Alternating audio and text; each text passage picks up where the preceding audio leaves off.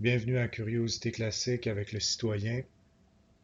Second épisode bref et salé, l'idéalisme et le danger principal du prométhéisme. Une petite dernière excursion métaphysique brève. Avant tout, soyez avisés de mes biais. J'ai une formation scientifique, une pratique surtout technique. Hum, avec le temps, j'ai été désillusionné par le matérialisme ou le physicalisme, désillusionné qu'il puisse expliquer le phénomène le plus important de l'univers, à savoir la conscience ou la métaconscience. La physique nous donne une bonne description de ce que la matière fait, mais pas de ce qu'elle est.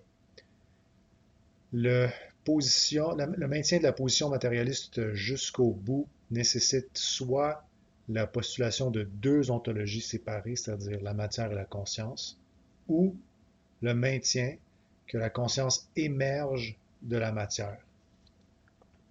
Mais ceci nous mène directement au cul-de-sac du problème difficile de la conscience.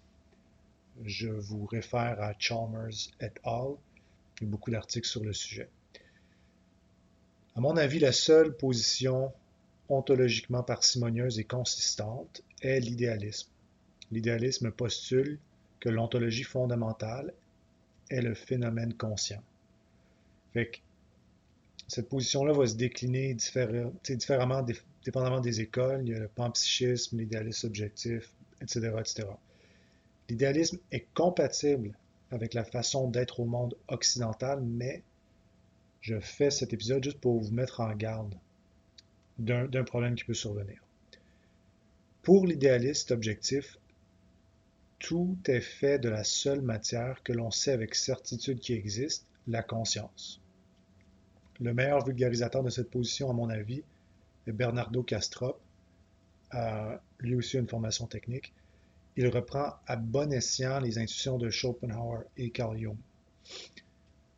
Pourquoi une des questions probablement qui passe peut-être par votre tête, c'est pourquoi est-ce qu'on partage le même monde si tout est fait de conscience? Parce que le monde extérieur, extérieur à notre subjectivité, est aussi fait de conscience non individualisée.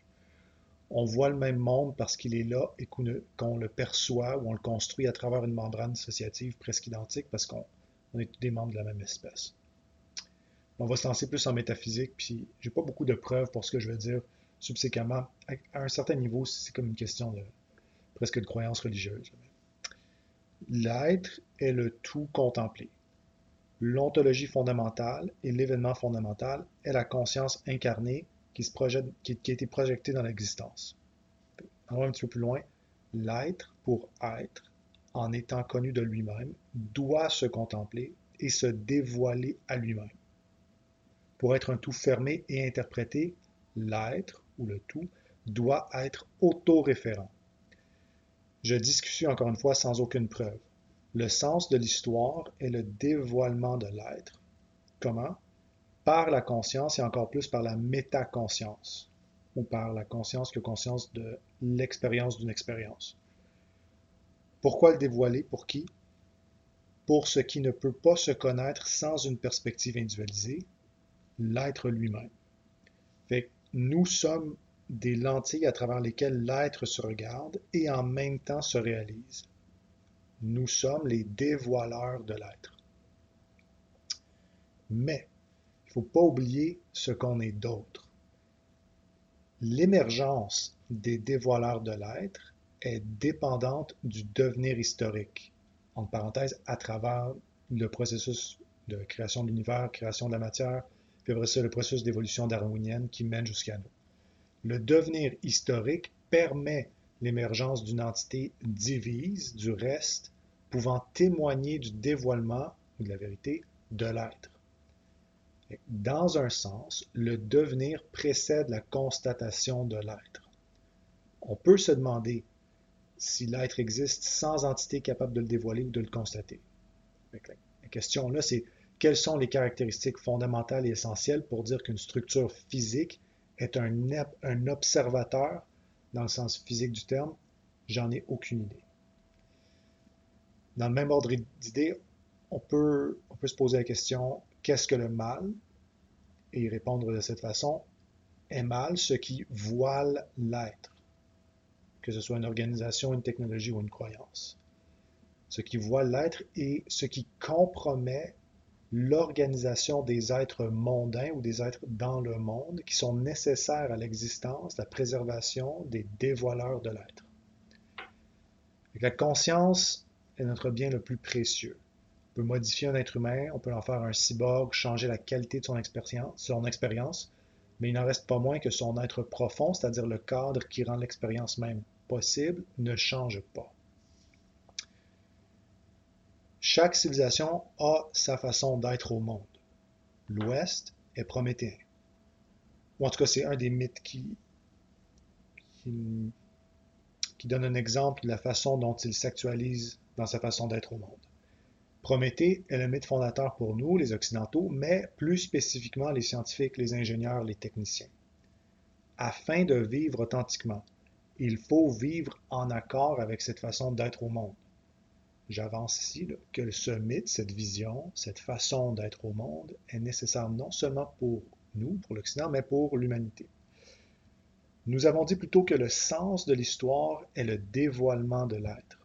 Mais les agents permettant ce dévoilement sont incarnés et localisés spatio-temporellement. La disparition de la conscience et de la métaconscience entraîne la perte du processus du dévoilement de l'être. Dans le mythe, le feu donné par Prométhée à nos ancêtres leur permit de survivre et de complexifier leur monde. Notre prométhéisme permettra à l'espèce humaine, si tout va bien, de devenir éventuellement interplanétaire et peut-être qui c'est interstellaire. Il faut conserver une capacité d'action dans le devenir parce que les dévoileurs de l'être sont menacés, ne serait-ce que par la perte de notre habitat naturel.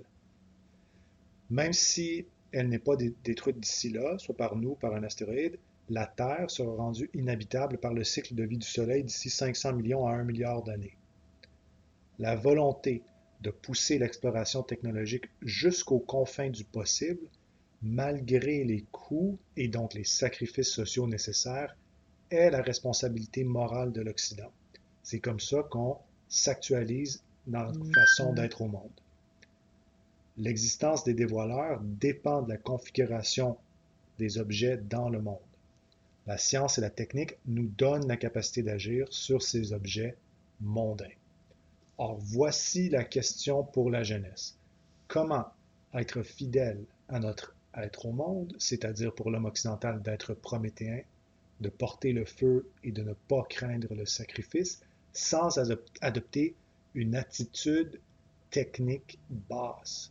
Lorsque nous nous considérons mutuellement. Pourquoi est-ce que c'est même une question importante?